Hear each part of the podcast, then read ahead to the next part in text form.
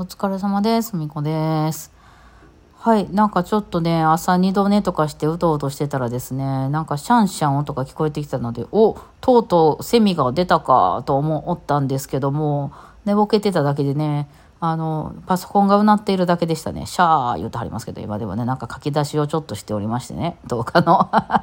えでしたね。え関西地方がね、あの、熊ゼミっていうのが鳴くので、シャンシャンシャンさん、朝早うから鳴くですよね、あれね。まあ、今年はまだ私一度も聞いていないですね。なんか去年は泣いていたような気がするんですけど、まあでもうちの部屋あんまり気がないから言うほど量多くないかな。あのね。で、あともうちょっとね、8月とかのもうちょっと終わりになってきたりするとですね、あの、えつくつく帽子的なやつがちょこっと泣き出したりするかなというと、まああんまりすごく泣かないから、やっぱもうちょっとこう気があるとこまで行くとね、泣いてんなって感じはしますけどね、もう気がないのよ、この辺は。気がないないんですよ、もう。すごいんです、すごいんですよ。えー、関東行くとね、ミンミンゼミが鳴くんですよね。去年確か非公開かなんかで8月にいた時に、マジでミンミンゼミ鳴いてて、うわ、アニメ見たいって思いましたね。ミンミンって鳴くんですね、ミンミンゼミって。私も聞いたことないわけじゃないんです。ちょっと地方の方に行ったりとか、まあ昔ね、子供の頃住んでたとこは結構田舎っぽかったんで、ミンミンゼミちょっと鳴いてましたけど、大体はでもクマゼミのシャンシャンの方でしたよね。まあそういうの結構ね、あの、地方によっても違うんかななんて思ったりするわけなんですけどね。あの、地方によって違うといえばね、あの、最近ちょっと豚肉、なんか豚肉にハマってるんですよ。なんかその、ブームが来るみたいで、めっちゃ牛肉ブームの時とか、ミンチブームの時とか、いろいろ鶏肉ブームの時とか、刺身ブームの時とかありまして、今ちょっと豚バラブームなんですよね、私の中でね。で、豚肉をね、ずっと買いに行ってて、豚肉ってまあ牛肉とかに比べてそんなに高くないので、まあデパートのね、あの、肉屋さんとかに行ってですね、一番安い豚肉をですね、買ってきたりして、美味しいんですよね。もうそれで十分美味しいんですよね。なのでね、あの、ま、近くにね、玉出っていうスーパーがあったりするんですけどね、玉出でね、豚肉買うとね、なんか買うときはね、なんかピンク色にライトアップされてて美味しそうと思うんですけどね、店の外で出るとなんとなく灰色してるんですよね。なのでですね、いやいや、ちゃんと食べれるもんなんですけど、やっぱね、そのデパートとかで買ってくるとですね、まあ値段は全然ちゃいますけど、ピンク色のね、いい豚なんですかね、やっぱなんかわかんないですけど、まあそんなに変わんないからね、もう牛肉とか言われるとちょっとね、デパートでは無理かなみたいになるんですけども、あのね、あの、デパートでね、ちょっとだけね、豚バラを買っていくんですけど、関西地方にはその豚バラの、あの、形状に、お好み焼き用というのが必ずあるんですけども、これやっぱり関西だけなのかな。あの、ぶ、あの、お好み焼き用、この焼くときに豚、豚玉？豚玉ってペトンって1枚とか上に貼ってますやん。あの、貼り付いてますやん。カリカリになったやつが。ね。あのスタイルですね。こう馬のひずめみたいな形になっててっていう。あのね、ちょっと切り方一番好きで、ちょっと分厚いんですよ。こう長いこと焼いても、そのぐちゃぐちゃになってしまわないというか、あの、油がね、多めでね、そう。で、あれを買ってきて別にお好み焼き作るわけじゃなくて、普通に炒め物したりするんですけど、なんかちょうど好きでね、私ね、あれをね、こう買ってきて最近ね、まあ、もやしと炒めたり、キャベツと炒めたり、焼きそばにしたりとかして食べてるわけなんですけど、美味しいですね、やっぱね。あやっぱりこええとこの肉やっぱね、食べ過ぎても気持ち悪くならんしね、いいですね、ね、と思ってね、食べてて。いや、最近ちょっと自炊多めなんですよ。まあちょっとこの7月がね、あの、イベントが後半に集結してしまって、前半結構ちょっと空いてて家にいてること多くてね、まあ今までちょっとカラオケにいっぱい行ってたりとかね、あの、まあ、スタジオに入ったりとかして、あの、そこで一気に仕事をしてしまうみたいなことをよくやってたんですけど、まあカラオケもずっと入ってるとね、なんかこう、ひたすらなんかジュース飲んでたりとか、まあ私、ウーロン茶が多いですけど、でとかね、あの、まあ、なんか料理頼もうか、じゃあポテ、ポテトフライ頼もうかみたいな感じになってきて、ちょっとまあ健康にあんまよろしくないかなと思ったりもしてですね、えーまあなるべくね、あの、やっぱご飯作れた方が人生、あの、勝つよねと思ってね、そう、ご飯が作れない人っていうのは、まあもちろん得意不得意があるんで私も苦手なんですけど、なんか強いよなって思いますね。なんかこう冷蔵庫の中にあるもんで、おちゃちゃっとこう一品作れるってね、大したもんじゃなくても作って、それが普通に美味しいっていうのは、やっぱこの生活の水準上がりますよね。あとですね、まあ最近私がこのボイシーでめちゃくちゃハマって聞いてる中村先生、中村淳彦先生とかな、えー、がね、そのよくその中年男性のこの悲惨度合いについてめちゃくちゃ喋っておられて、それがめっちゃ面白いんで 私よく聞いてるんですけど、あのね、今、あのその団塊ジュニアの辺のまあね、50代ぐらいの男性の方とかが独身がめちゃくちゃ多いってね。まあ多分その非正規雇用が多かったから、そのね、あの、会社がね、そもそもその募集かけてませんでしたからね。それでその、やっぱり結婚できないよねっていうことでね、あの、収入がないので、世帯とか持てないよねっていうんで、独身でずっとやってて、まあ、収入も少ないので、も子供部屋おじさんなんて言われたりしますけど、まあ、そういう方がですね、めっちゃ早く亡くなるっていう話を聞いてて、これほんまかなと思って、それ先生の周りだけちゃうんと思ったけど、なんかデータで見たら本当にね、未婚の男性の平均寿命ってね、67歳なんだそうです。いや、日本でしょって話でしょ？日本って、そのなんか80とか90とか言ってるんちゃうのっていう、すごいこう、長寿局、で、まあ女の人の方が、あの、生きるとは言いますけど、長寿国ね、えー、なんじゃないのと思ってたけど、本当マジで67歳なんだそうです。あの、未婚の男性ね。で、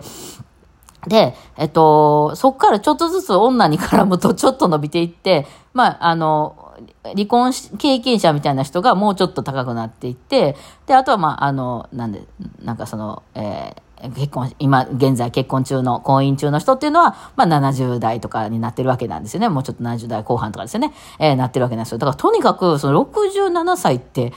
ねめっちゃ若いですよ。で、あの、まあ寿命、まあまあ結局最終的にはなんか、あの、腎不全とか、なんか肝機能のとかでなって亡くなるみたいなんですけども、肝機能というよりはなんかデータ見てたら腎不全が多そうでしたよね。要するにまあ普段から食べてるもんとかがその脂っこすぎたりとか、あの、あとは糖尿病とかも多かったんで、まあそのね、あそういうなんか食べ物でしょうね。ほとんど食べ物でしょうね。なんだかんだね。で、そういうので、その、で、で、それって平均寿命やから、あの、平均値がそこなんで、その、要するにそのプラマイ5歳ぐらいの差はあるわけじゃないですか。ってなってくると、67から5いくと62歳でしょ。いや、もうそんな年金なんか、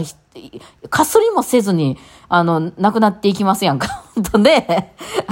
あの、働き蜂みたいな感じになってますけどね。だから親よりも先に死ぬ感じですよね。多分それやとね。なんかそんな、まあ、そういうことが多いって本当に中村先生おっしゃってたので、多分、あ、そうなんだなと思って、へえと思って。ほんで、私もね、そんなんをよく聞いてたから、いや、やばいなと思って、私もね、どうしても外食が多いんで、あのね、一人でうろうろしてることが多いから、まあ作って家で、また作って一人で食べるとかってね、か、こと考えたらもうそう食べて帰ろうかなってなりますよね。いや、わかるよ、その気持ちはと思ってね。まあ私はまあ、ラッキーなことにお酒が弱かったのでお酒飲みませんけど、これでお酒飲める人やったらちょっとほろ酔いセットみたいなね、えー、飲んで帰って、それで十分ですよね。別にまあ収入もある程度ある、ある方やったらそ、まあそれぐらいは払えるだろうということで。ねえ、と思って、ちょっとやっぱり料理ぐらいはちゃんとちゃちゃっとこういつでも作れるよみたいにしとかなあんなと思って言ったんですけど、よう調べたらですね、私あのデータ見たら、まあ私は女だったんですね。で女を調べたらですね、なんと、あの 女、未婚の女性がぶっちぎりで長寿なんですね。えー、長寿っていうか、まあ、その、平均寿命的なところで、あの、はもうすごい今高いんですけど、いや、えっ、ー、とね、未婚の女性は80歳超えてるんですよ、確か。これでですね、えっと、離別、離婚された女性っていうのがちょっと下がるんですよね。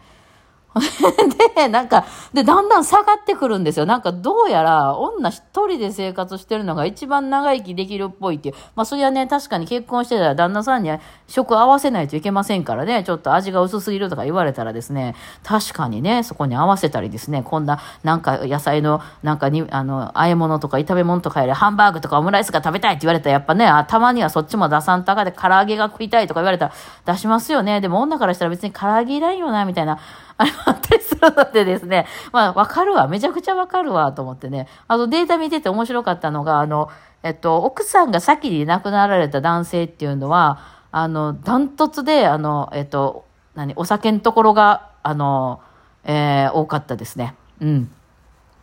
え、肝機能の方か？うん、なんかその辺私詳しくないですけど、めっちゃ多かったですね。だからまあ、奥さん亡くなられた後な、飲む、飲みはるんでしょうね。まあ、そんなんがあって、なるほど、データで出てるんだね。じゃあ別にいっか、みたいな感じですけど、まあまあ、女の人が長生きしてるのは多分、あの、自炊されてるからでしょうね、きっとね。えー、まあまあ、ほんで、またデータが少ないかなとは思います。今、現在、その70歳とか80歳とかの方で、あの、生涯、生涯独身だったかって方めっちゃ少ないと思うんで、多分3%とかなんじゃないですか？今めちゃくちゃ多いですけどね。えー、なので多分まあ、だからちょっとデータ的にどうかっていうのはわかりませんけども、どうやら女の人は一人で料理作って生きてた方が、だからまあこれからはね、そうやって料理あんまりしないとかいう人も増えてくるから、だんだん下がってくる、逆に下がってくるんじゃないかなと思いますけど、ね、えー、違うんだなと思いながらね、じゃあ別にええかとか思ったりしてるんですけど、まあでもね、えー、その自炊した方が安いから、いろいろね、作って食べておりますよ。はい。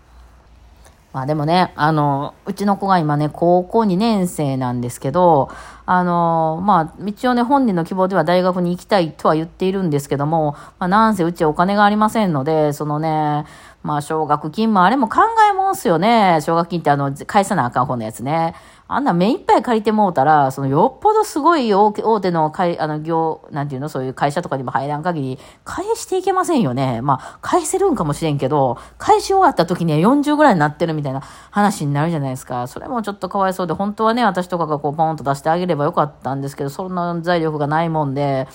だから、なんかちょっと、まあ狙うとしたら、その国公立的なとこを狙いたいけど、まあそういうとこはめちゃくちゃ頭がいるじゃないですか。っていうようなことを、まあいろいろブツブツね、最近さすがに公認になってきたんで言ってたらですね、こうめちゃめちゃあの、偏僻なとこの国公立狙えばいいんじゃないか作戦みたいなのをね、まあわかんないですよ。結局どうするか、まあ就職するかもしれないですからわかんないですけど、まああの、いろいろ探してきましてですね、まあとにかくまあ家出るわ、みたいな話で、まあ就職するにしたって、まあどっかの大学に行くにしたって、家を出るっていう方向で考えますっていうふうになったら、まあ私だからあと1、新年とかで一人暮らしになるんじゃねえか、このままってなって、あ、そうか、じゃあそろそろ私も自分の人生をこう楽しむような方法を、あの別に今までもめっちゃ楽しんでますけど、まあ言ってもね、子供が家に帰ってきたりするから、その後感動するとか、まあ送り迎えどうするとかいうようなことも考えないといけなかったけど、今までは。